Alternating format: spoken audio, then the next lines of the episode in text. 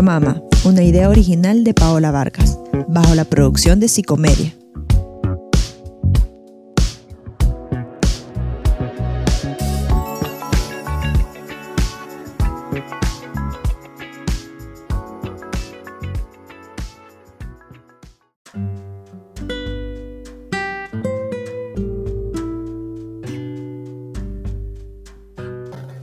Hola a todos, bienvenidos al cuarto episodio de Pamama. Hoy vamos a hablar sobre un tema muy importante que es la maternidad sin juicios y por eso tenemos una invitada de lujo.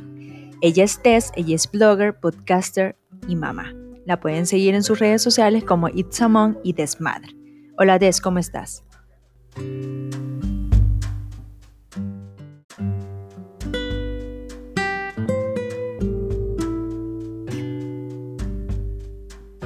Súper bien, súper feliz de escucharte. Días no te escuchaba, estábamos hablando de eso más, más sí, temprano. Tenemos, creo que, tres años, ¿verdad? De, de no vernos.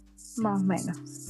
Creo que fue una, el, el, cómo nos conocimos fue como bien curioso porque eh, nos reunimos como varias bloggers, mamás, para una campaña tan bonita. Creo que a todas nos, ay, nos pegó. Yo creo que ha sido una de, la, de las mejores experiencias que he tenido sobre, nos marcó. no, oh, creo que fue como el impacto. Yo después, por, por mi profesión, he ido bastante al, al, al materno, pero esa vez fue como la primera vez Uh -huh. y fue como bien, bien fuerte. Uno que es mamá, creo que es como, ah, si te pega. Y de ahí, fíjate, bueno, no, bueno, vos has seguido yendo, has seguido colaborando y todo, y desde ese momento, que para quienes no saben, pues fue una actividad en la que visitamos eh, a las mamás del materno. Uh -huh. Y creo que fue mi primera visita con Fundación Angelitos. Y Sí. después de eso me he quedado como yendo y colaborando cada vez que puedo. Sí, ellos, ellos estuvieron ahí con nosotros para que ellos, cuando yo les conté sobre el proyecto, es como uh, a la una, o sea, ellos nos dijeron que sí, que ellos estaban, pero muy contentas en, en, en estar en, esta, en este proyecto, deseamos buena gente, eh, estuvimos donando cajitas de maternidad, ¿te acordás? Uy, sí. Me Un día- encantó porque me pude llevar a Andrea a que ella Sí. ayudara a armar las cajas, ¿te acuerdas? Creo que los Sí. dos fueron dos. Sí, y llevé a, a, la, a mi hija, que estaba chiquita. Sí, oye, Fue muy- estaba, estaba recién nacida. Sí, fue muy Casi. bonita experiencia porque para ellos también, ellos no saben, bueno, los tuyos sí ya sabían, pero la mía fue como yo tengo fotos y es como, mira hija, y le empiezo a contar lo que hicimos. Tu eh, primera experiencia de sí. voluntariado, qué bella. Exacto, ajá. Y fue como bien, ajá, ella dice como, ay, ¿dónde es esto, mamá? Y ya le empecé a contar, y te acuerdas un día antes, eh, estuvimos todos tomando las cajitas, y el día siguiente como, eh, nos fuimos como súper temprano para, para el materno, y nos atendieron súper bien, para que no me Uy, quejo, sí. la verdad. No, y, la- y la experiencia realmente uno se queda como con ganas de poder dar más. Sí, Tan gratificante. Exacto. Sí. Y Valeria allá en, en San Pedro, también que, sí. ajá, que ella dio, ella fue al Catarino. Ujú. Me acuerdo que estuvo incluso en, en Altara, creo que estuvo ella también con actividades de recolección y que la gente llega, llevara los víveres y todo eso. Sí, fue muy, muy bonita experiencia, la verdad. Súper lindo. Sí, Miren, esa es una buena manera de conocer personas jóvenes. Exacto. Y nos unimos bastante. Involucrarse, sí, sí, conocimos bastante y eso, involucrarnos en, en actividades de ese tipo. Sí. Es una buena manera de conocer gente cool, gente Sí. bonita. sí, porque así nos conocimos vos y yo. Exacto. Sí, por eso. Aquí estamos, tres años más tarde, grabando un podcast. Bueno, Juntas. grabando, en teoría, dos podcasts, porque este es un podcast para dos. Para dos, para, de- para desmadre y para mama. Correcto. Entonces, eh, bueno, ¿qué te cuento? O más bien, ¿qué les contamos? Sobre este te- Desmadre, para, que, para quienes no saben, Desmadre viene de Des, que es mi nombre, mi madre, obviamente. Y Desmadre, porque así es la maternidad. Exacto. Desmadre total. Total. Y pa' mamá, Y para mamá viene de Paola Vargas. Eh, soy psicóloga, asesora de lactancia y mamá de dos. Y para mamá viene de mi primera experiencia como mamá. No sabía mucho, solo sabía como algunas cositas que pues, obviamente la, la carrera me daba y la experiencia como, como mamá primeriza, porque como mamá primeriza es como, ¿ya ¿y qué hago? ¿Está bien esto? Eh, me, me empecé a involucrar bastante en la lactancia. Creo que siempre, siempre supe que la lactancia eh, iba a ser para, para mí, para mis hijos. Y la verdad que eh, todo este camino de, experiencia, de, estudiar, pues me di cuenta de que quería ser asesora. Y la verdad es que me ha llenado tantas alegrías, eh, las mamás que me se sienten como apoyadas, porque la psicología y, la, y ser asesora de lactancia es como un apoyo entre, entre la mamá y la, y la asesora. La lactancia creo que tiene tantos mitos, tantos prejuicios, eh, el que estamos en contra. Bueno, me encontré la vez pasada un artículo donde ponían en contra a una mamá que daba fórmula con una mamá que daba lactancia y que la mamá que daba, eh, amamantaba a su hijo miraba mal a la mamá que daba fórmula. Y la verdad que no, todas tenemos como el mismo objetivo, la, la salud de nuestros hijos. O sea, el, que si tuviste cesárea o tuviste vaginal, si viste el fórmula, si viste lactancia, es lo, o sea, es lo mismo. Todas las mamás lo hacemos con el mismo objetivo o con la misma meta. Es la salud de nuestros Exacto. Y con el mismo amor. Es increíble que todavía en este tiempo, en, como mujeres, como grupo de la sociedad, sigamos con ese divide y conquista. Mm, exacto. En realidad nosotras no conquistamos nada, simplemente nos dividimos más y quienes siguen conquistando son todos los demás. Exacto, exacto. Mira, a eh, mí me pasó algo, yo tuve una experiencia bien, bien compleja con esto de la lactancia, ahora que lo mencionas, y me hubiera encantado poder tener alguien que me asesorara mejor, que me apoyara, sobre todo que me apoyara en ese viaje. Exacto. Porque, vaya, yo quedé embarazada a los 21. Eh, era una cipota, pues estaba súper, súper, súper chica. Eh, yo tengo esta teoría de que todas las mujeres, todas las mamás somos mamás primerizas para siempre. Totalmente. Porque igual yo nunca antes he tenido una hija de 13 años. Sí. años. Nunca antes he tenido un hijo de 15 años hasta este año. Eh, mi mamá nunca ha tenido una hija de 37 años hasta ahora. Entonces, todas, todas somos primerizas para siempre, pues. Pero en mi caso, yo no pude dar pecho a ninguno de mis hijos, ninguno de los dos. Eh, casi que a la semana de nacidos, ellos ya estaban tomando fórmula. Y para mí, por lo menos la primera vez que fue con, con mi hijo mayor, fue realmente un trauma que yo creo que me tomó fácil mis 10 años superar. Sí. Porque obviamente, para empezar, tuve por cesárea. Tuve un embarazo súper tranquilo y yo esperaba obviamente un parto súper tranquilo y me vine a encontrar con 25 horas de labor,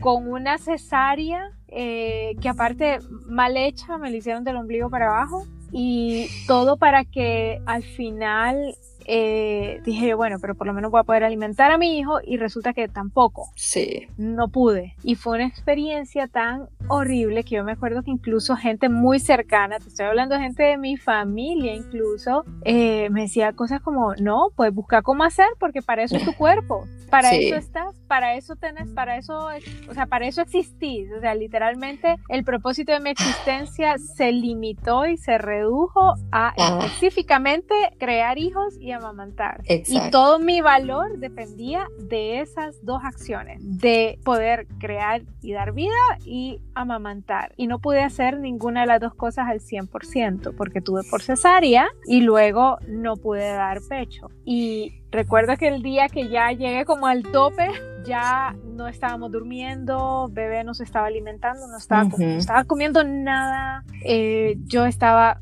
sufriendo que no tenés una idea y nos fuimos directo para el hospital con, con mi ginecólogo y, y, al pediatra. Inmediatamente el pediatra le preparó su primer pepito de fórmula, tranquila, que la fórmula también le va, le va a nutrir. Exacto. no se me estrese, tranquila, déselo y ya va a ver cómo, mira, fue la primera noche que mi hijo durmió. Así, la semana de nacido y el pobre no había dormido. Es que eh, fíjate que es algo que, que, siempre, siempre me cuentan, es la culpa. Fíjate que yo siento que cuando salimos del hospital venimos con la pañalera y todo y venimos con una mochila llena de culpa. Y no digamos cuando ya llegas a, tu casa y es como ya te empiezan a decir, eh, no es que no es así. Ajá, no es así, eh, ah, no, puedes amamantar de esta manera, no puedes comer de, esto. O sea, esto no, no, tenés, no tenés ni 24 horas de haber empezado a ser mamá cuando ya te están diciendo todo lo que ha hecho mal. Exacto. Ni siquiera en las inducciones laborales te critican tanto. Exacto, es que creen que cuando uno, uno sale es como, viene como todo informado, eh, como todo eh, estudiado y a veces, exactamente, y a veces cuando, cuando antes, cuando está embarazada, empieza a leer y a leer y a leer y a leer y a veces te llenas de tanta información que a veces a la hora de la hora ya eso ya se te olvidó, como en el parto. Es lo que decís vos, vos eh, te preparás, haces un plan y, y, al final cuando ya estás, eh, sucede otra cosa. Y es cuando ahí, cuando la culpa no viene y es como, ¿y ahora qué hago? Es la prueba viva de que la maternidad es un desmadre, joven. Eh, totalmente. Y, y, la maternidad muchas veces está llena de culpas. Eh, y estábamos hablando sobre la, la mayor parte del tiempo. Y nos sentimos con aquel. Y la verdad es que muchas veces, eh, muchas venimos de, de ser educadas como de que la maternidad está como idealizada. O sea, la maternidad es, así, es así y es así. Pero Santa mamá. Exactamente, pero si, pero si a mí no, no me gusta esto o no, o, a mí no me pasó porque ni modo, fue mi, mi, mi, oportunidad o X razón. Pero si no te pasan esas cosas, si no das, no lactas, si no das fórmula, si no fue cesárea, fue vaginal, si, si tu hijo lo disciplinas de esta manera, ya te convertís como, mm, esta mamá no sé. Horrible. Mira, yo tuve, tuve una ocasión en la que una persona, y una persona que, o sea, estoy hablando de, de la típica vecina, Ay, sí. Así. Recuerdo que, ay, que no sé qué, y su bebé, y que qué lindo está, y, que, y cómo estuvo, y que no sé qué, y cómo fue. Pero tuvo normal, no por cesárea. Y sus oh. palabras exactas fueron, ah, entonces usted no es mujer todavía. Totalmente. Yo he escuchado muchas mamás diciendo. Es que, bueno, hasta mi hermana, hasta mi hermana me dice como, uy, sos mujer. Y yo, ¿por qué?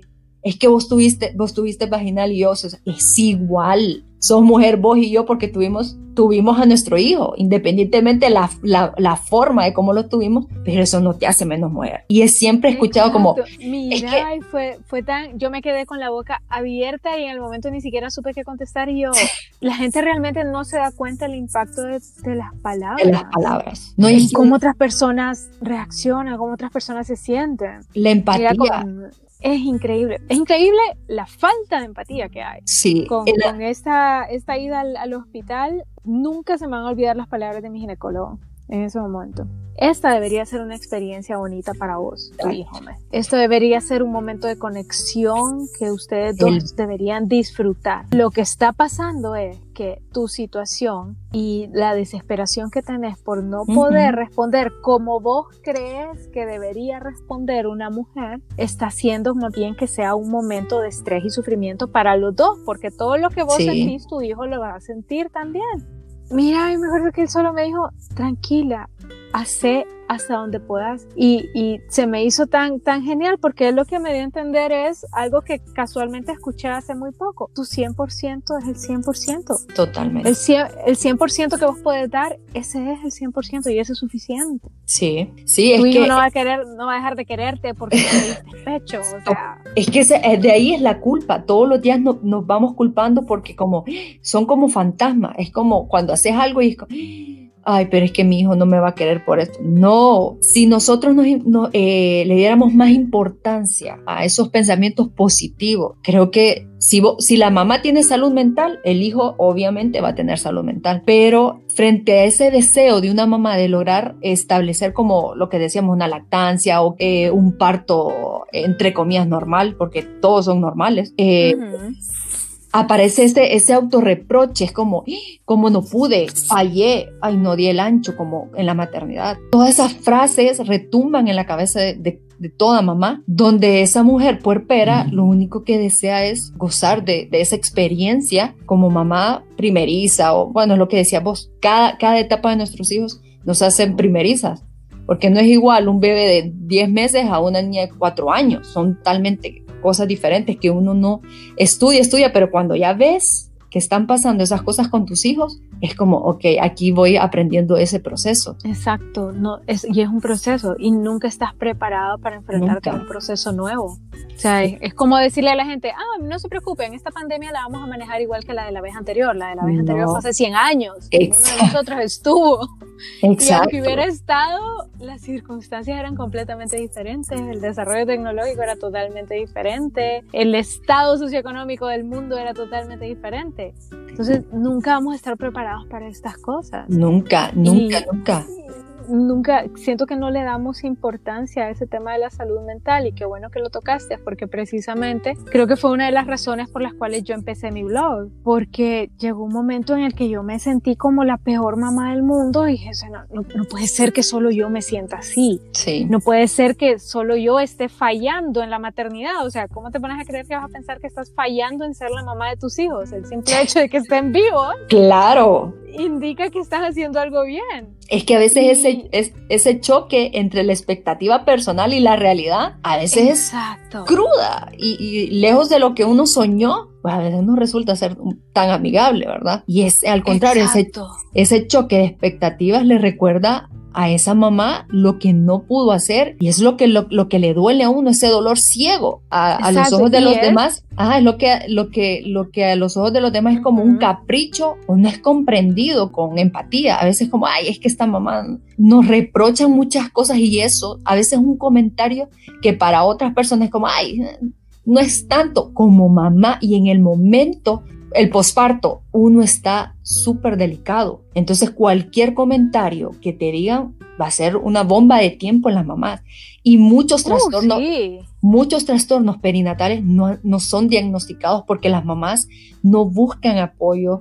Creo que, que es porque mm, como no se habla, entonces como se, se encierran, reprimen todas esas emociones no hay emociones ni buenas ni malas, sino que hay unas que son agradables y otras no, pero no hay por qué sentirnos mal. Por eso me, gustan mucho los grupos de apoyo, eh, los blogs, de, donde te sentís como identificada, donde es como, bueno, si esta mamá le pasó, mm, entonces no estoy tan mal. Exacto, entonces no estás mal en realidad. Ah, es que no, no estamos mal, solo son, es, es que la está viviendo su maternidad a su manera, bajo sus circunstancias. Exactamente, es que la maternidad no es color de rosa, es, ah, van a haber días preciosos que vas a decir como, eh, es en serio, y van a haber días oscuros que vas a decir como, bueno, ¿qué pasó? Y, pero algo que yo siempre eh, hablo es que no sé si te ha pasado a vos que uno cuando se siente mal, frustrada, es como ya quiero tirar la toalla, te vas al baño a llorar o te vas al cuarto. y casi, casi que escribe una canción al respecto ya.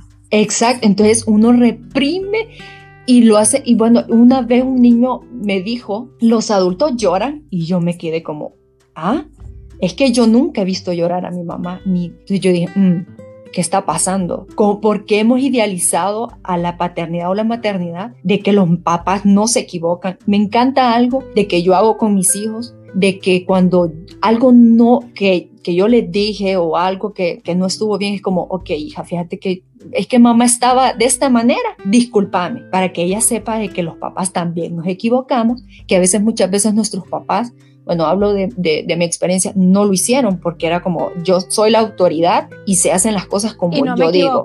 Exacto. Y es importantísimo darle, darle esa, como esa imagen a nuestros hijos de que como papá, papá se equivocó, me pidió disculpas. Mamá cuando, me encanta por eso eh, hablé sobre... Es un ejemplo de humanidad. Totalmente, hablo de la disciplina consciente donde te dicen como, hazlo tú, te autorregulas tú y después tu hijo es como, ah, mi mamá cuando se siente frustrado, se siente mal, va a este espacio y dice como tú puedes, tú puedes. Obviamente nuestros hijos menores de seis años, como no tienen esa voz interna, entonces nosotros somos su voz interna.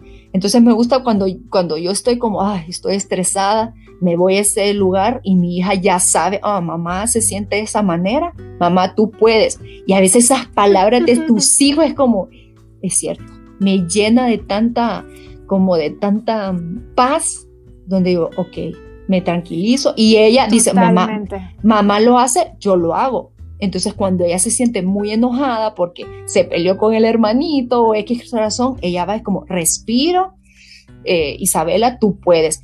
Me encantó una muñequita que yo subí la vez pasada, que es su muñequita de toda la vida, que ella ha sido... ¡Ay, la vi! Eh, eh, la negrita, ella es su, como es donde se autorregula. Ajá, exactamente. Entonces, ella la agarra y dice como, mmm, Cata. Como su security blanket. Exactamente, es como, ah, Cata, te miras de esta manera, ah, estás enojada. Y ella platica y regula a Cata como, como su voz interna. Entonces ella se está autorregulando, ella hablándole a los muñequitos, obviamente, porque como ellos no pueden tener un diálogo interno, lo hacen con los muñequitos. Y eso, mira, ha bajado porque a veces el, el, cuando viene un hermanito nuevo, a veces también hay como ver de qué manera no le afecte al mayor, porque imagínate un, un, niño eh, ser hijo único y ya es como la atención va compartida, entonces sí, se pone como un poco, los niños se vuelven como un poco su temperamento como que cambia, pero esta, esta disciplina consciente es buenísima. sí, claro. Hay un celo y, está también ese sentido de pertenencia que los niños desarrollan Exactamente. De, su familia, de esta es mi mamá, es mía, es mi papá y es mío. Todo este es, de mi espacio, Este es mi casa este es mi lugar seguro y ahora viene este nuevo individuo que no sé de dónde salió, ni cómo, ni por qué, y ahora resulta que tengo que compartir todas estas cosas que me pertenecen, todas estas personas que me pertenecen y las tengo que compartir con él. Es difícil. ¿Cómo funciona? Exacto, porque yo me ponía a pensar porque yo soy hija única. Entonces era como, ¿qué hubiera, qué hubiera pasado en mi cabeza si mi mamá hubiera tenido otro hijo?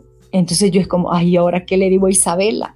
Pero la verdad es que los libros es una herramienta importantísima. Creo que eso pasó con el destete con ella, porque ya, ya habíamos como empezado el destete ya poco a poco. Cuando quedé embarazada, di todo el embarazo. Eso es un mito. Bueno, obviamente eh, hay que estar como informados y que tu doctor te diga que tu, tu embarazo no es de alto riesgo, y tú puedes seguir, ¿verdad? Uno puede seguir y después eh, lo que se llama lactancia en tándem, que la verdad yo pensé que iba a durar más, pero solo duró una semana y yo dije yo, Isabela va, va como, va a haber un conflicto ahí. No, ella, los libros, como los libros decían, de el compartir, ella solita dijo como mamá, ¿sabes qué? Ya no, ya no quiero chichita, se lo, se... Es, la voy a convertir.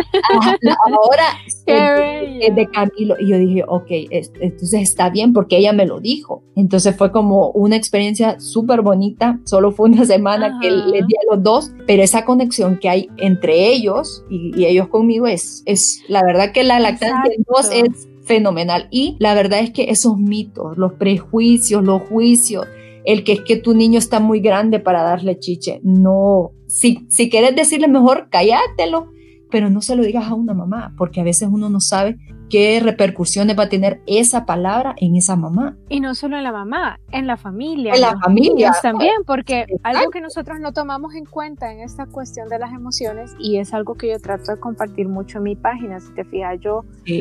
Si bien es cierto, es un blog para mamás, no, más bien, es un blog para mamás, no es un blog para, para niños, ni para bebés, ni vas a encontrar, aparte de meriendas y ciertas cositas así muy esporádicas de teens, el contenido del blog es para la mamá, es para cuidar a las mamás, es para que la mamá recupere su, su, su feminidad, para que se acuerde de que también es mujer y que también tiene otras cosas. Eh, en la vida, pues la maternidad es una de nuestras facetas y es una hermosa, pero es una parte de un todo, el todo somos nosotras. Y algo que nosotros no tomamos en cuenta es que la mujer es la que usualmente lleva la carga emocional de sus familias. Totalmente. Y se nos va del todo cuidar de nuestra salud emocional y mental y cómo vamos a poder cuidar la salud mental y emocional de nuestras familias si no cuidamos la nuestra. Exacto. Algo, algo que con esta pandemia me pasó, por ejemplo, fue em, el tema de cómo manejar el tema, valga la redundancia, con los niños. Y, y mientras estaba investigando para un artículo que de hecho está en el blog, te lo voy a compartir, Em, luego, es un artículo sobre cómo puedo tratar el tema de la pandemia y las emociones, de cómo cuidar la salud emocional durante la pandemia. Sí. Y algo que me llamó mucho la atención es que nosotros, por un lado, subestimamos a los niños. Subestimamos la capacidad de nuestros hijos de reinventarse, de, de adaptarse y todo eso y no nos damos cuenta de, lo increíble que es. Les pedimos que dejaran de ir a sus equipos de deporte, de ver a sus amiguitos, de ver a sus abuelos, y ellos simplemente se fueron adaptando. Sí. Y por otro lado, asumimos, o sea, por un lado los estamos subestimando, pero por el otro lado asumimos que ellos saben cómo ponerle nombre a sus emociones. Y hay emociones que las están sintiendo por primera vez. Sí. Entonces no saben cómo, para ellos, ellos nunca, tal vez nunca se han sentido estresados, entonces no, no, saben cómo llamarle a ese nuevo sentimiento que están sintiendo. Nunca se han sentido agobiados, entonces no saben cuál es el nombre para esa nueva emoción que están sintiendo. Y nosotros simplemente asumimos, asumimos que ellos ya saben, son maduros, o sea, deja de comportarte así o, o esto es así. No, y lo que vos mencionaste ahorita de que de la importancia de la transparencia emocional en nuestras casas, se me hace tan increíble porque precisamente es algo que nosotros hacemos con los niños. O sea, cuando hubo un momento con todo esto de la pandemia que llegó un día en el que yo realmente me sentí demasiado cargada emocionalmente y de la nada empecé a llorar en la sala y vino Luis y me abrazó, mi esposo, y los niños se acercaron y, y vieron y vieron a su papá abrazándome y a mí llorando y preguntaron que qué pasó y mi papá solo les dijo, no, lo que pasa es que mami se está sintiendo mal por todas las cosas que están pasando en el mundo. Sí. Y está bien. ¿Y qué pasó? Dos, tres días después, mi hija se estaba sintiendo mal y entonces me fui a sentar con ella y empezó a llorar y me empezó a decir es que es que esto es tan raro y está bien, está bien que llores, está bien que te sientas mal, está bien que tengas tus emociones. Totalmente. Somos seres humanos y precisamente lo que nos hace humanos es nuestra capacidad de sentir. Totalmente. Entonces, está bien que sientan y eso es algo que nosotros hemos tratado de, de, de promover dentro de la casa el hecho de que ellos vean de que sus papás, como vos decís, sus papás también lloran. Y sí. ambos, no solo mamá, también papá. Los dos, los dos. Sus hay... papás también sienten, sus Exacto. papás también se equivocan. El fin de semana casualmente regañé a mi hija y, y, no te imaginas lo que es regañar a tu hija adolescente que tiene tu mismo carácter, pero que tiene ojos el doble de grandes que los tuyos, ¿verdad? Cuando te hace ese eye roll es, o sea, sí. es olímpico, es un eye roll olímpico. Y, y, la verdad es que el regaño fue desproporcional con lo que había hecho. Y entonces me fui a su cuarto y me acerqué y hija, lo siento, no debí haberte regañado de esa manera. Me pasé, así que lo siento. ¿Está bien? Y todo, y ella, ok, ya está bien. Y, y volvió la paz a la casa, así, como por arte de magia. volvió la paz porque ya fui yo y me disculpé y ellos entendieron que ellos tienen derecho a que se les pida disculpas también. Totalmente. No importa si es un adulto, no importa si es un niño. Es que uno se equivoca y cree que los, bueno, uno no se va inconsciente, cree que, es que uno, ellos no tienen derecho, ellos tienen derecho de que uno les pida disculpas, de, de que de llorar enfrente, no, no hay nada de malo porque ellos van, van a ir viendo de que, ok, papá llora, mamá llora, porque está lo del machismo, el varoncito no llora y la niñita no, pórtese bien porque las niñas bonitas no se portan, o sea, esos comentarios que no, vaya mi hijo que, que mira a su papá llorar por X o Y razón, es como, bueno, papá llora es porque se siente mal, entonces él va a ir interiorizando eso de como, bueno, no hay por qué eh, que las mujeres lloran y el hombre no llora, el que la mujer aquí, no, eso, la verdad es que no podemos... Es como, como estigmatizar al, al género. Exactamente, yo creo que la generación de ahora nos enfocamos muchísimo en eso, de que no hay el papel de la mujer y el papel del hombre. No, aquí como papá o como hijo eh, barren, cocinan, lavan platos, así la mujer. Cabal, cabal. Entonces, y eso es algo que fíjate que gracias a Dios pues nosotros hemos visto bastante. Obviamente nosotros ambos venimos de familias, la familia latina típica, y me refiero a la familia en general. Personalmente en, en, en mi infancia yo recuerdo a, a, mi mamá y a mi papá ambos colaborándose en la casa.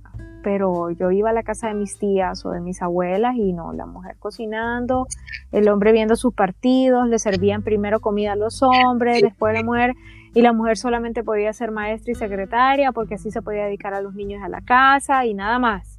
Sí, es cierto. Y gracias a Dios, pues nuestro mindset fue cambiando un poquito debido a las circunstancias, pues, o sea, muchos cambios se dan de manera, pues, circunstancial, gracias a Dios. Sí. Y, y, y, eso es algo que nosotros hemos tratado de transmitir a los niños, pero desde un punto de vista positivo. Entonces, ellos ven como eso, aquí en la casa, por ejemplo, mamá se pone a reparar cosas y muebles y cosas de electricidad y papá se pone a hacer lavandería y a veces cocinamos juntos. De hecho, la mayor parte del tiempo ahora cocinamos juntos. Sí. Entonces ellos ven como eh, papá prepara una cosa y condimenta el pollo y mamá viene y, lo pone a, a, preparar y hace los vegetales y después papá está barriendo y mientras mamá está guardando la ropa y así. Entonces para ellos es normal. Es normal. Y de hecho, es dentro, dentro de sus responsabilidades, ambos comparten, por ejemplo, lavar la losa durante la semana.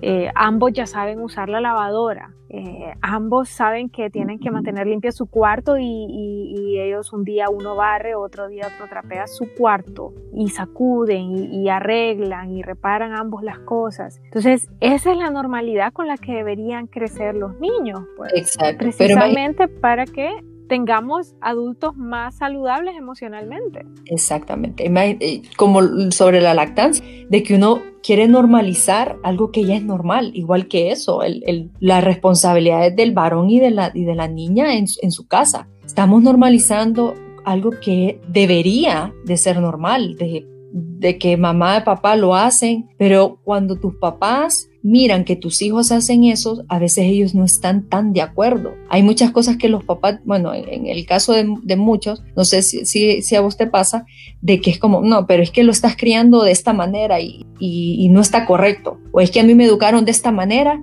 y está bien, mira, mira la mujer que sos o el hombre que sos, pero a veces no se dan cuenta de los traumas y a veces de, de que muchas veces nos reprimimos muchas emociones porque eran como que nos, nos, callaban. O sea, cuando nos llorábamos o estábamos enojados o frustrados, es como, eh, ándate a tu cuarto o vete a hacer no sé qué. Y a veces uno tenía que como, ok, me lo trago y vamos. Y eso pasa cuando nos convertimos en papás. Todas estas cosas que venimos cargando en nuestra infancia, a veces lo vemos reflejado en nuestra, en nuestra casa y a veces queremos como cambiar porque ahora en día hay muchos recursos, hay muchas herramientas para, para cambiar, como el tipo de disciplina. Hay un montón de tipos de disciplina. Hay mamás que me dicen, ay, no es que a mí no me gusta esta porque, porque se pone eh, el niño en este lugar seguro.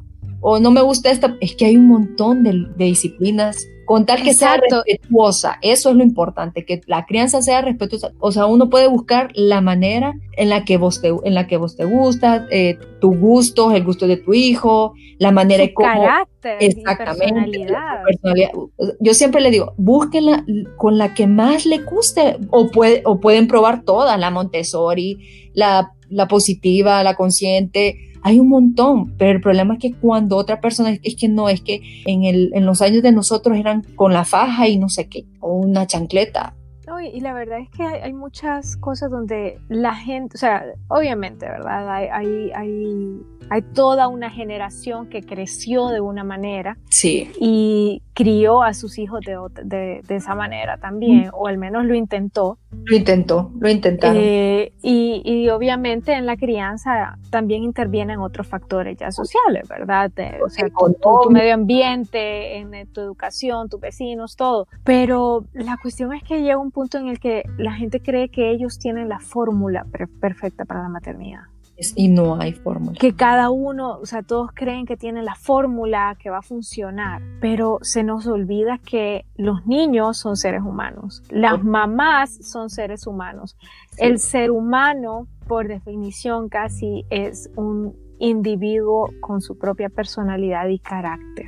Total. Entonces, no puedes decir que esa fórmula funciona para todos. Es como que le quieras dar eh, la misma, el mismo medicamento a personas con tres padecimientos diferentes.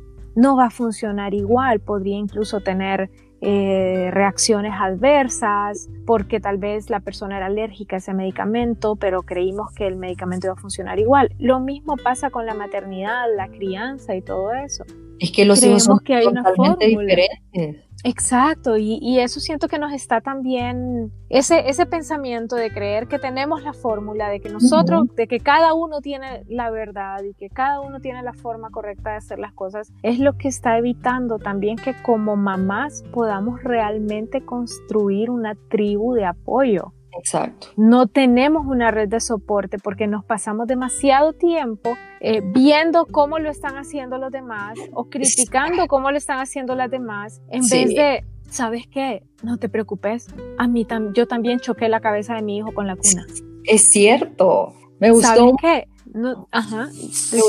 Eh, un texto que creo que subiste hoy, que no estás sola. Es, así es, no estamos solas. A veces pensamos que como, ay, es que solo a mí me pasa. No, la maternidad es como, tiene un montón de cosas y, y, lo bonito de hablar, de decirnos en el grupo como, fíjate que a mí me pasó esto o yo probé esto, ah, fíjate que lo voy a probar y así como teniendo alianzas o, ah, mira que esto, pero no, o sea, no es como solo pasamos viendo como, como, ay, es que esta mamá lo, lo viste de esa manera y yo no. Eh, esta Exacto. mamá lo disciplina de esta manera, pero yo no.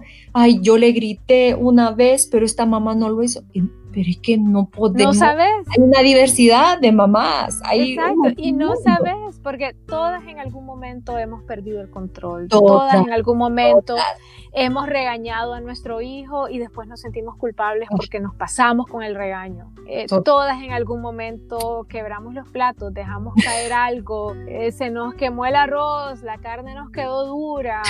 Eh, nos sentimos todas horribles porque el pelo nos amaneció, pero terrible, o nos vamos a encerrar al baño a llorar y no sabemos por qué, simplemente empezamos a llorar. Entonces, a, todas nos ha pasado y hasta que no empecemos a admitir la realidad y a compartir las experiencias, no vamos a tener mamás que realmente estén empoderadas de sus emociones y de su maternidad. Exacto. Siento que necesitamos empezar a promover ya ambientes y bueno, yo es algo que no mencioné al principio, yo me dedico a, temas de innovación y de bienestar digital. Y algo que, que para mí es muy importante es que a través de nuestras redes sociales podamos construir esos espacios, espacios emocionalmente seguros donde las mujeres puedan ver, ¿sabes qué? Esto es normal, que las mujeres entiendan qué cosas son comunes y qué cosas son normales por ejemplo, no es común que tu compañero de trabajo todo el tiempo quiera manosearte. Eso es acoso. Sí. Por, por, por muy que te pase un dedito por el hombro así, insinuándote algo, eso es acoso. Eso es común, pero no es normal. Lo mismo con la maternidad. Es normal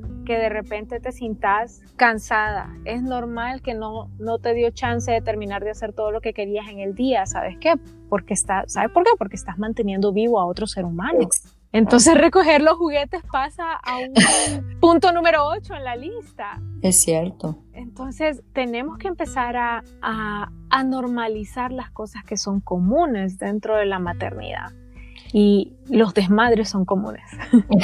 Sí, es que a veces es esa culpa que nos llena, es como el, el, que solo a mí me pasa y, yo me siento mal. Eh, el tema del cuerpo, yo he escuchado muchas mamás, es que yo quedé de esta manera, ay, pero vos quedaste de esta manera y, y es que a mí me salieron estrellas, a mí no me queda. Miren, mamá, el o sea, nosotros, yo siempre he dicho que somos como diosas, traemos al mundo niños, imagínense, no es, no es como, ay, es que solo es poca cosa. Entonces nuestro cuerpo... Me creaste vida. Exacto. Literalmente creaste vida. No había nada y ahora sí hay. Exacto, o sea, tu cuerpo, tu psiquis, tu, todo va a cambiar, pero es normal que te sientas mal, es normal que te sientas mal por, porque eh, tu pelo, es lo que decíamos, que tu pelo no, no te amaneció tan bonito, que tenés ojeras, te sentís cansada, no has dormido bien, es normal. O sea, está bien llorar, no podemos reprimir esas emociones. Cuando, cuando una mamá siente que algo no está bien, ese sentimiento de, algo, porque el instinto, ¿verdad? De que mm, a mí esto no, no, todas estas cosas que estoy pensando, mi cuerpo no, no, algo, extraño está pasando, buscar ayuda. Porque muchas veces mamás han llegado a tener tantos trastornos perinatales que es como depresión, la depresión postparto. Muchas personas dicen, es que es normal o es, lo minimizan. Exacto. El problema sí. es, común, pero no es normal. Eh, no es normal. No debería ser normal. Y a, cualquier mamá le puede pasar. No es que, ay, es que yo, yo me cuido y a mí no me va a pasar y yo eh, estoy leyendo un montón de cosas. Pero le puede pasar, a cualquiera le puede pasar. Y no, y no es para, para sentirse mal, solo buscar ayuda. ¿Por qué vivir eso sola? Es como, eh, voy a llorar, sentir ese sentimiento tan feo sola. Entonces, como que te dé una gripe o que te dé dengue y no quieras tomar medicina. No, eh, la gente no entiende que es la misma importancia la, misma que le tienes que dar a tu mente como la que le das a tu cuerpo. Totalmente. El, el sí. no se le da. Y, y hasta alucinaciones y un montón de cosas. Una mamá me dijo, es que yo me siento tan mal porque yo no quiero ver a mi hijo. Pero uno puede decir, ¿esto es normal? Entonces, si sentís que no quieres ver a tu hijo o otras cosas, hay que buscar ayuda. Algo está pasando. Fíjate que casual leí algo, algo relacionado hace un tiempo que me impactó muchísimo, porque eh, era un artículo precisamente sobre la depresión postparto y uno de los ejemplos que ponía eh, la persona que estaba escribiendo era, por ejemplo, em, conocí a esta persona y después de que tuvo hijos cambió totalmente, la volví a ver que 10, 15 años más tarde y se había convertido en una persona eh, una persona amargada, una persona como triste todo el tiempo, todo el tiempo oscura, azul, o sea, no.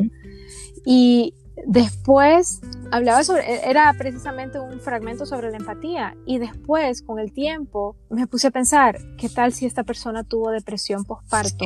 Nunca se trató Nunca se Nunca habló al respecto. Esas y eso evolucionó, exacto, y eso evolucionó hasta una depresión clínica con la que ha vivido toda su vida. Exacto, y es que una persona no quiere ser, o sea, una persona por, por sí sola no quiere ser triste y amargada toda su vida. Algo tuvo que haber pasado. Y es que se... imagina cuántas mujeres han pasado por eso, tal vez han tenido una depresión postparto, no la hablaron, nadie les hizo caso, nadie se preocupó, eh, ellas tuvieron miedo de hablarlo porque no, está, no, está, no tenían un ambiente emocionalmente seguro para tener esa conversación y terminaron desarrollando depresiones clínicas u otros trastornos mentales precisamente por esa falta de cuidado emocional. Sí, y es que a veces, y a veces la, la falta de información, porque a veces eh, les pasa eso, pero es como, no es normal, y a veces hasta los familiares, es normal en eh, posparto, es normal, pero si ya hay cosas que, que, la pareja, la pareja es fundamental en posparto, bueno, en, la vida, ¿verdad? Pero en ese momento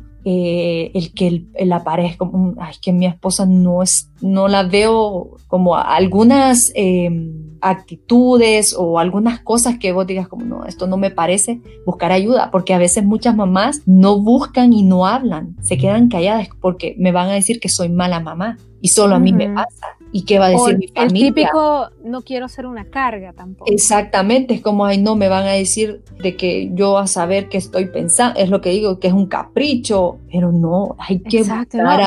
Querida, acaban de tener un bebé, acaban de dar vida al mundo, pasaron nueve meses de su vida con un ser extraño dentro de su cuerpo, creciendo y moviendo todos los órganos de su cuerpo tienen derecho a que las chineen de por vida. Claro. Así de sencillo. Me decía un, la vez pasada un, un, papá sobre las visitas después del... De, yo le digo, bueno, eso es dependiendo de cada mamá, pero lo importante es que la pareja esté bien. Tienen que estar esa conexión de familia, porque imagínense un, un nuevo miembro de la familia viene, la mamá y el papá tienen que como trabajar en equipo. ajá, trabajar en equipo.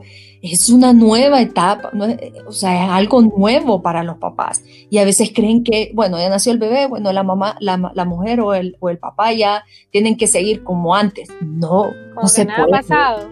No, y a veces el estar desvelados, el que no, el que tu hijo no haya tenido un mal agarre y no, no, no pueda darle lactancia, eh, el que tu bebé, el tema de los pañales, que si lo irrita y no lo irrita y que probas con miles de pañales y, decir, Dios mío, ¿y qué pañal? Todas esas cosas, la economía, todas esas cosas abruman a los papás y a veces no todas las mamás o los papás tienen a sus hijos en, en el momento pues económicamente adecuado, ¿verdad? Y muchas mamás es como, ¿y ahora qué hago? No, no tengo esto, no tengo el otro, el ambiente, eh, lo económico, lo social, porque a veces solo hablamos de esto, pero lo social. A veces eh, las mamás se sienten tan solas que no sé por qué a muchas les ha pasado de que, que ya no tienen amigas ya las, las amistades, o sea, se fueron. Y, yo dije, pero ¿por qué? Hay una mamá me dijo, yo tenía, éramos cinco amigas, pero unidas. Me convertí en mamá y yo ya no soy la, aquella divertida, aquella que podía salir, y,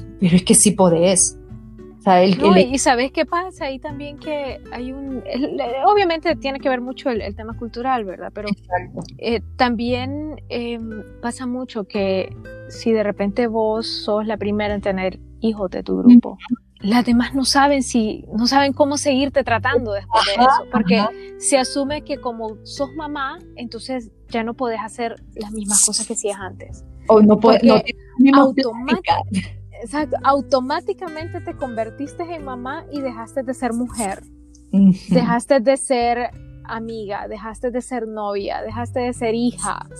Ya ahora solamente sos mamá y nada más que eso. Entonces, ¿qué pasa? Tu identidad es como que se te deja arrebatada porque ahora te reemplazaron solamente con tu faceta de maternidad. Y tal vez vos no querías, pero todo el resto del mundo empezó a tratarte de esa forma, entonces lo creíste. Entonces, vaya, algo que, que, precisamente igual también te lo voy a compartir. Hice, tengo un artículo del año pasado, creo, sobre como una guía para cuidar a tu amiga mamá, pues. Sí. O sea, es cierto, van a haber días en los que no va a poder salir porque el bebé tal vez está enfermo, cosas así, pero eso no significa que le vas a abandonar la vida en general. Exacto. La gente tiene. Exacto, mira. Esa persona solo cambió como un poco, tiene como la responsabilidad de su bebé y, hay cosas que sí. Solo es que ahora tiene, tiene un ah. extra, tiene un, extra tiene un convito agrandado. Exacto, pero es la misma, uno, o sea, el ser madre esa, el ser madre no te, o sea, no te cambien eh, tu personalidad, ya vos vas a ser siempre la misma. Pueden, obviamente, uno evoluciona y todo eso, pero son o sea, pueden tener las mismas pláticas, pueden salir a un café o a un, bar o, lo que sea. El ser mamá no, no te quita el ser mujer, el, el ser amiga, el ser compañera, el, o sea... Eso. Fíjate que sí, yo tuve una experiencia precisamente cuando iniciaba con lo del blog. Pues sabes que yo tengo pues mis tatuajes. Sí. Em, y todo ese tema. Eh, algunas personas pues han visto que yo tengo una colección de cervezas. Colección de cervezas. Y, y, ya me ha pasado que tengo esos, esos comentarios, de, pero, pero vos sos mamá. Ajá. Sí, pero las mamás también disfrutan de una, no sé, de una copa de vino, de una cerveza. Esto no significa que yo me emborracho todos los días, ¿no? O sea, literalmente me compro una o dos cervezas eh, artesanales o algo así y a veces me duran hasta todo el fin de semana. Eh. pruebo y todo y, y, luego colecciono la botella y ya, eso es todo. Te, te meten en un, en un molde, en un ah, molde tan, tan cerrado. La maternidad es, un es el prototipo de que la mamá tiene que ser así, así y no, no puede tener... Exacto, eh, o sea, de ahí en adelante, eh, medias, tacones, faldas abajo de las rodillas, cuello cerrado, y ya no puedes hacer esto, ya no puedes hacer lo otro, y la te dicen, o sea, pero vos no deberías hacer eso. ¿Por qué? Porque sos mamá.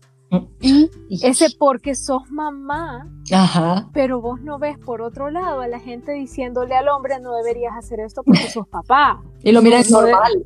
sí, no deberías pedir ese, ese, six, ese six pack de cerveza porque sos papá. No, porque en el hombre sí es normal. ¿eh? El hombre no pierde su masculinidad por convertirse en padre, pero nosotras perdemos nuestra feminidad por convertirnos en madre. Exacto. Es que eso es la, importancia ¿va? de la salud mental materna. La mujer necesita o la mamá necesita su espacio, su tiempo para ella. Exacto. El, que te tomes una copa de vino, salgas un ratito, lo necesitas. toda, toda madre necesita su espacio, su tiempo. Y eso no, te hace mala madre. No te, hace, una buena mujer. Claro, porque te estás cuidando. Exactamente, y si te cuidas, vas a cuidar a tu familia. Exactamente. Si una mamá tiene salud mental, tu familia lo va a tener, porque te cuidas a vos misma, y si te, te cuidas a vos misma, vas a cuidar al resto de tu familia. El problema es que es como, no, vos no, no lo vas a hacer porque tenés, tenés que cuidar a tus hijos, pero necesito cuidarme yo, necesito mi tiempo, necesito darme mis gustos. Esa es la importancia de hablar esto, porque muchas mamás creen que el, el salir o tomarse un vinito o, X cosa te hace mala madre y no. Me gustó un, pecado.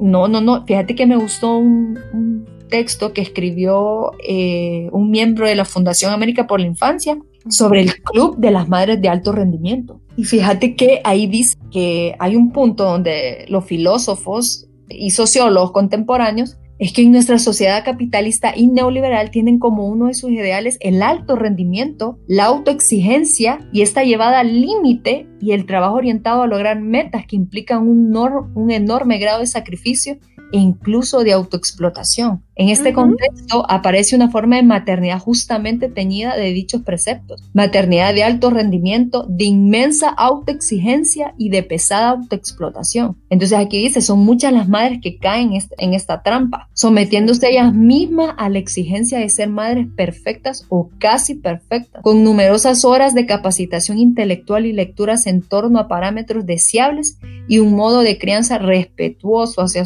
hacia los hijos, pero que no respeta la humanidad de ellas mismas ni la imperfección de la vida. Exactamente, totalmente de acuerdo. ¿Y qué? Vos lo ves, mamás que se levantan a las 3 de la mañana porque hay que hacerle la merienda con figuritas de Mickey Mouse a los niños. Eh, y después de eso, literalmente le hacen la tarea al niño y el disfraz tiene que ser el mejor disfraz y cuando llegan los niños la comida tiene que estar pero impecable y después de eso que tu casa y encima tenés que mantenerte vos físicamente bien y bonita porque hay que estar bonita para sentirse bien. Por uno mismo. hay que estar bonita por dentro. Claro, es que eso es lo importante. Exacto. Estar bonito. Es, es, esa presión, es esa presión y esa necesidad de llenar cada minuto de tu tiempo de, de actividades que le, no sé, como que le agreguen valor y como que te den puntos extras por ser mamá. Exacto. Y, y no debería ser así, porque la, ser mamá es, es, es una de las experiencias imperfectas más bonitas, más hermosas y a veces nos las perdemos. No las nos perdemos toda la experiencia. Por estar buscando la perfección, por estar buscando todo eso y no, hay que aprovechar todo, todo. Dejamos de disfrutarlo. O sea, ¿ustedes creen que los niños aprecian más que la casa esté impecable o que se puedan ir a tirar a las 10 de la mañana con sus mamás o sus papás a la cama el domingo y todos ahí como tirando la hueva y, y así? O sea, a, tu hijo no le importa eso. No le importa, no, y hasta el de los juguetes. No le importa. No le importa si le compras miles de juguetes, pero que vos estés sentado ahí jugando, observándolo, eh, para ellos esos son los recuerdos, de, eh, eso es lo que lo llenan y lo hacen felices, pero el que le compres juguetes y no estar presente, eh, ahí es donde, donde bueno. Prueba de eso es como todos los niños de la humanidad han jugado con las cajas de los juguetes sí con la botella. ¿Qué más prueba querés? Terminan jugando. Mira, no tienes idea, mi hijo tenía una colección ahí de botellas plásticas que porque iba a hacer, no sé, las iba a reciclar y las iba a convertir en navecitas. Y yo, hijo, tenés un Woody gigante que habla. Es cierto, ellos buscan. Sí, pero es que quiero reciclar esta botella. Y yo, ok, está bien. Así es. No hay nada más poderoso que el poder de una conversación con sus hijos. Uf, total, total. Mira, yo ahorita que yo siempre, cuando, cuando mi hija estaba más pequeña, yo decía, pero ¿y cuándo voy, cuándo voy a tener una, una, conversación con mi hija? ¿Cómo va a ser la voz de mi hija? Y ahora que la tengo y ella me entiende, y hay muchas veces cuando la regaño y ella me queda viendo como, está bien, mamá. Y, y muchas cosas que te cuenta y eh, tan increíble. Si hay algo que a mí me da satisfacción en la vida es como mi hijo, que tiene 15, en diciembre cumple 16 años, y todavía me sigue al baño contándome lo que hizo, y cómo, cómo subió de nivel en tal juego y cómo hizo no sé qué, porque a él le encanta esto, esto de los animes y los mangas y todo eso, y entonces, y contándome el episodio que vio, y yo literalmente estoy en la puerta que ya me hago pipí y él me sigue contando. Y yo, amor, acércate a la puerta, solo voy a yo te escucho, yo te escucho, no te preocupes pero me cuenta porque sabe que le pongo atención y que cuando me cuente la semana siguiente yo me voy a acordar de dónde nos quedamos con esa conversación. Y mi hija se acerca y todavía me cuenta qué, qué cosas le gustaron, qué experimentos quiere hacer con su ropa ahora o con su pelo, o cosas así, o cómo se siente orgullosa de que logró hacer bien un ejercicio de matemáticas y, y cosas así. O sea, si hay cosas que yo realmente que es, de las cosas que yo de verdad me siento orgullosa y me siento que estoy ganando en la maternidad. Totalmente. Cómo, mis hijos todavía conversan conmigo y son adolescentes. Y tenía tanto pánico a esta etapa. Sí, esa es la etapa creo que, que más le, le, tiene miedo a uno. Es como, Exacto, y, y, no. y verlos ahora que a su edad van y me cuentan cosas y me cuentan chistes o, o, hacen chistes de nosotros, les encanta molestarnos cuando estamos haciendo ejercicio porque nos ven todos hechos leña. Y, y hacen bromas sobre eso y, y, me cuentan sus cosas y me siguen, o sea, todavía me siguen al baño para contarme cosas. Créeme que eso me da una satisfacción increíble. Sí, a mí es que no me, yo es que los tengo a los dos. Sí. yo es que los tengo a los dos. recuerdo esa etapa. O, o te metes y están en la puerta tocando los dos o abajo de la, de la puerta, mamá, mamá, escúchame. Hola. bueno, ah, hola, ¿me escuchas? ¿Me escuchas? Y uno, ajá, contame, mamá, ¿te acordás que la vez pasada me gustó? A esas pláticas creo que son, ay, y que todavía en, en, en la adolescencia te las sigan, pero es que eso es importante en la infancia, porque si uno le dio esa importancia a escucharlos, a estar ahí, el adolescente va a hacer lo mismo. Pero el problema es que el problema es que eh, muchos es que no me, no me escucha o es que, pero, pero ¿de dónde viene? No me, no me entendés. Ajá, no, me entendés. Y a veces... no me escuchaste, no me pusiste atención, no entendiste lo que te estaba diciendo. Totalmente, es que a veces uno dice, pero es que porque mi hijo tiene ese comportamiento? Y yo siempre digo, es como un árbol, o sea, el comportamiento está arriba, pero ¿y la raíz de dónde viene? Tu hijo no va a tener un comportamiento, es que así nació. No, tenemos que ver, hacer como, bueno, vamos a ver qué, qué, fue lo que pasó para que mi hijo no me escuche a esta edad.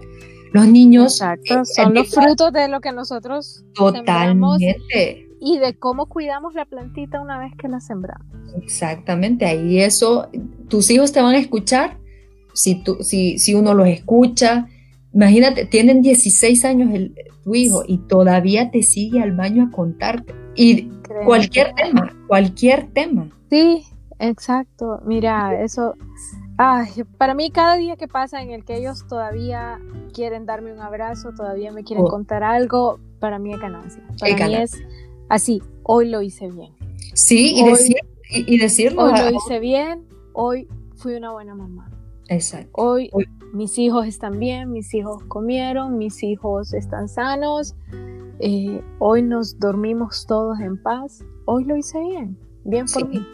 Hay que decirnos cosas, porque a veces como solo se lo decimos a ellos, tú lo hiciste bien, perfecto, tú puedes, pero también decirnos a nosotras, hoy, hoy, hoy, lo, hice bien, hoy hice esto, hice el otro, hoy sí. Decirnos cosas, decirnos cosas lindas nosotras mismas, mirarse en el espejo y, ay, o sea, pero son, pero darnos esos piropos que claro, que en secreto. Exacto. Que pasamos pensando, este es mi marido que no me dice que le gustan mis cejas hoy. ¿Sabes qué? Decídelo misma.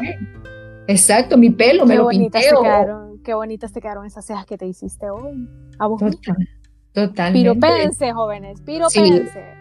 Eh, exacto, la mamá, a las mamás no nos quitan, dicen como en el espejo, ay, pero es que hoy me miro bien, o hoy lo hice bien, o el problema es que no todos siempre es como damos, damos, damos, damos, pero no nos damos a nosotras mismas. Exacto, y tenemos que hacerlo, tenemos que hacernos ese hábito de cuidarnos más. Sí, eso es lo importante. Sí.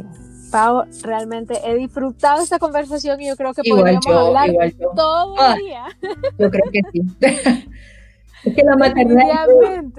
Uy, sí, tendríamos, creo, horas y horas y horas de historias y cosas que contar. Así que, de verdad, vamos a tener que volver a hacer esto para seguir hablando de todos estos temas, porque yo creo que necesitamos exponer más las realidades de la maternidad para que podamos construir esa tribu. Así es. Yo siempre les digo en, en, mi blog eh, que hay que quererse, hay, hay, que tomar conciencia y, importancia sobre la salud, sobre la salud mental. Creo que si, si, si como mamá tenemos salud mental, nuestros hijos, nuestro, nuestra pareja lo van a tener. Eso es importantísimo. Y no sentirse sola. Si te sentís algún momento eh, em, sola, triste, habla, habla con tu pareja o, estos grupos de apoyo. Creo que en estos grupos de apoyo han, he visto que muchas mamás dicen como, ay, mamá, que me pasó esto. Y ustedes y se, y se sienten... No hay que estar sola en este tipo de cosas. Correcto. Bueno, de hecho te cuento que en mi página de Instagram tengo eh, unos grupos de conversación dentro de los mensajes privados, donde precisamente esa es la idea, que como mujeres podamos hablar. Entonces, cualquier persona que, cualquier mujer que quiera unirse al grupo, solamente me envía un mensaje y yo le agrego a los grupos para que conversemos.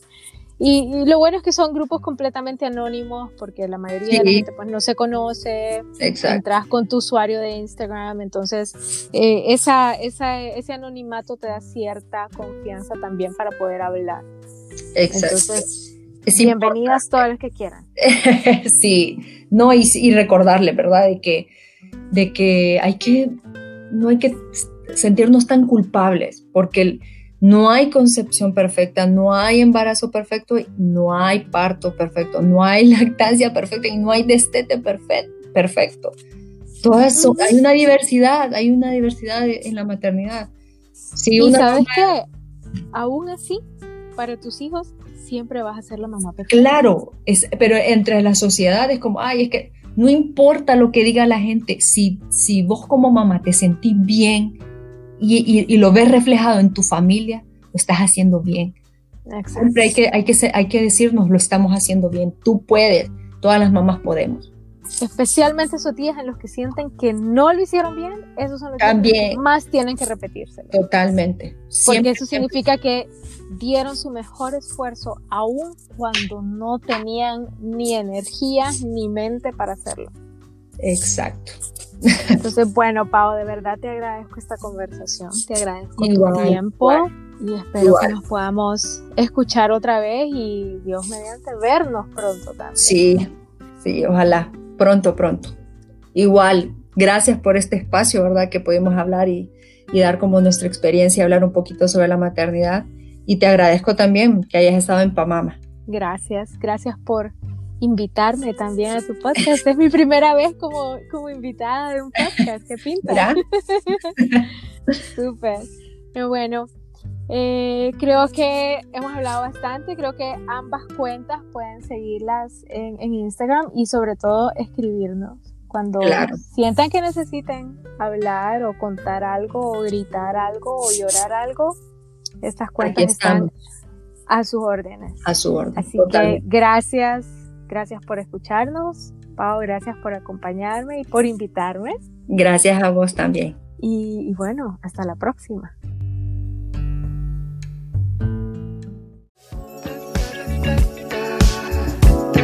Hasta aquí el episodio de hoy. Gracias por escucharnos. Recuerda que puedes seguirnos en Instagram y Facebook como Pamamablog y Psicomedia-PM y en nuestro canal de YouTube como Psicomedia. Hasta la próxima.